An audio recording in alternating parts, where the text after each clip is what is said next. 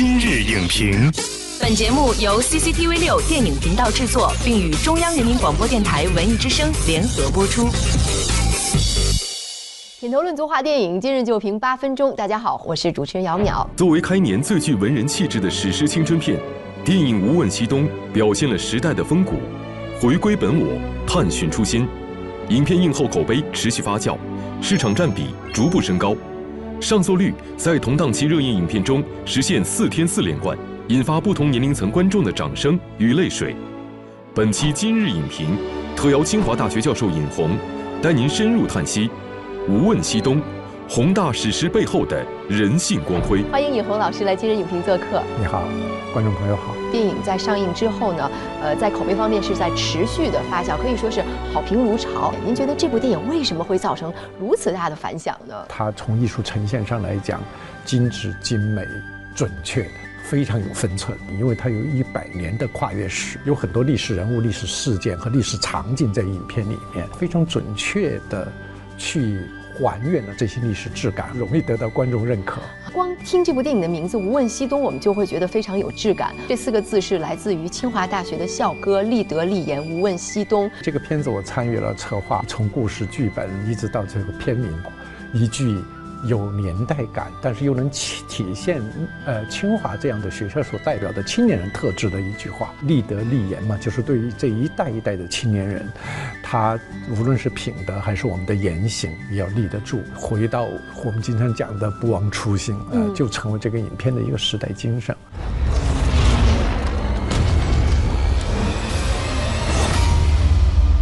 导演呢，其实他很突出的去表现了在抗战时期的西南联大。那您觉得西南联大这段故事和其他三段故事之间有什么微妙的联系吗？西南联大在里面起了一个承前启后，因为前面是清华学校有了第一代的中国的现代教育大师，然后才有了后来的西南联大。里面有一个场景，就是那些小孩在饥饿当中，这个沈光耀给了他们馒头。不仅让他们从物质上能够存活下来，而且让他们在精神上继承了这样一种精神。所以最后他到了五六十年代，成为两弹一星的科学家。而在这一点，他又救了下一个跟张果果有联系中国的一代青年人。其实也恰恰就是这么四代传承下来的。每一个老师，每一个学者，他们都在那个特殊年代显示了自己一个知识分子的担当。现在年代有句话：对内要树学术自由之风。对外要建立一个民主的堡垒。炮火纷飞当中，虽然我们下雨雨漏，房房子挡不住风雨，虽然我们生活很艰苦，但是这种精神在。所以西南年代在里面就成为一个精神之河。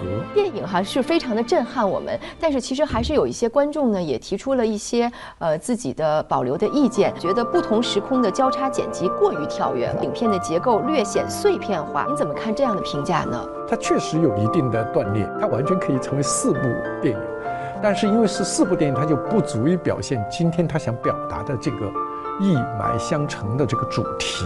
为了这种表意性的需要，他就得选取一个非同寻常的结构。可能观众不见得完全能够习惯这个不同的时空的穿插，但是大家都饱含热泪的去看这每一个人物的命运，极端环境当中所表现出来的那种。担当，你都未谂到后面嗰条路点行，你就连命都冇啦。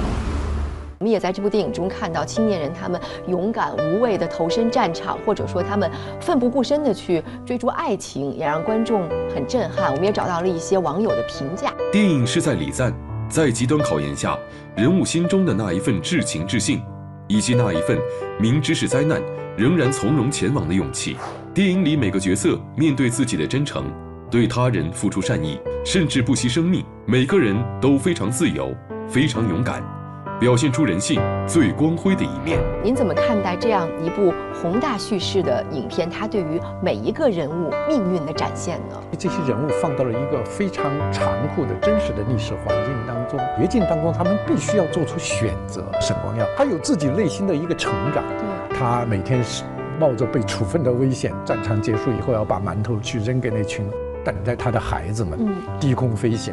如果大家读过有一部小说叫《巨流河》，大家就会知道中国抗战最艰难的时代，中国军队给老百姓带来的唯一的希望就是空军，靠空军每天还能够跟日军抗衡。看到巨流河当时那段，我眼泪都出来了，就是在绝望当中，只有这个天上飞过一架。中国的飞机，这个时候你才觉得中国还有希望。那其实那个镜头也带有一定的象征性、隐喻性，它不仅扔的是馒头，扔的是希望。这就像敦刻尔克最后那一幕一样，那架飞机从沙滩上划过，其实带给大家的是一种对于未来进程的那种希望。包括那里面写陈鹏这一对爱情，他也没有说啊我。我故意去煽这个情，我不顾组织组织对我的要求，我们俩就怎么着，依然奔了奔赴大西北，生死两茫茫。正因为这样，他才能把这个爱情能够表现得如此的凄美。我就是那个跟你托底的人。电影无论是从人物的设置方面，还是说从它的基调上，包括结尾对于清华历届校友的这种回顾，其实它都有一种浓浓的怀旧的情绪在，能够对当下的观众造成什么样的影响呢？这里面的。主要的叙事线索是现代这个张果果的试点是主叙事，帮我们一起在寻找中国知识分子的精神在哪里。你就会看到那一代人的风范，一代人的风骨。老师在炮火当中给他上课，战争到最危险的时候，那个牧美国牧师其实有残疾，带着一堆孩子，最后在饥饿、死亡、炮火的威胁之下，带着大家唱歌，说我们用歌声可以驱散饥饿，可以让我们不恐惧。总有那么一群人，他们能够在这种考验当中坚守知识分子最基本的对自由、对使命、对国家、对民族的那份责任感。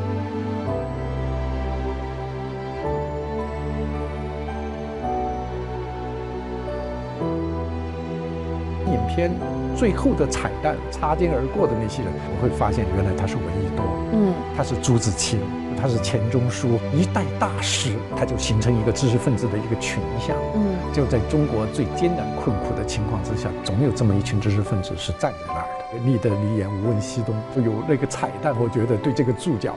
就是更好的注脚，会让我们，呃，回味很久，而是肃然起敬。对，感谢尹红老师精彩的点评。历时七年的匠心打磨，无问西东顺势而生。虽然故事发生的年代跨度是很大的，但是影片中描绘的人物情感和思想，和当下的观众都是有所共鸣的。其实就是要指引着青年人，让内心的真实和无畏的抉择来驱散青春的迷惘，以无问西东式的勇气砥砺前行。这也是这部电影想要传达给观众的深刻意蕴。感谢您收看本期今日影评，下期节目再见。本栏目视频内容，请关注 CCTV 六电影频道，周一到周五每晚十点档《今日》。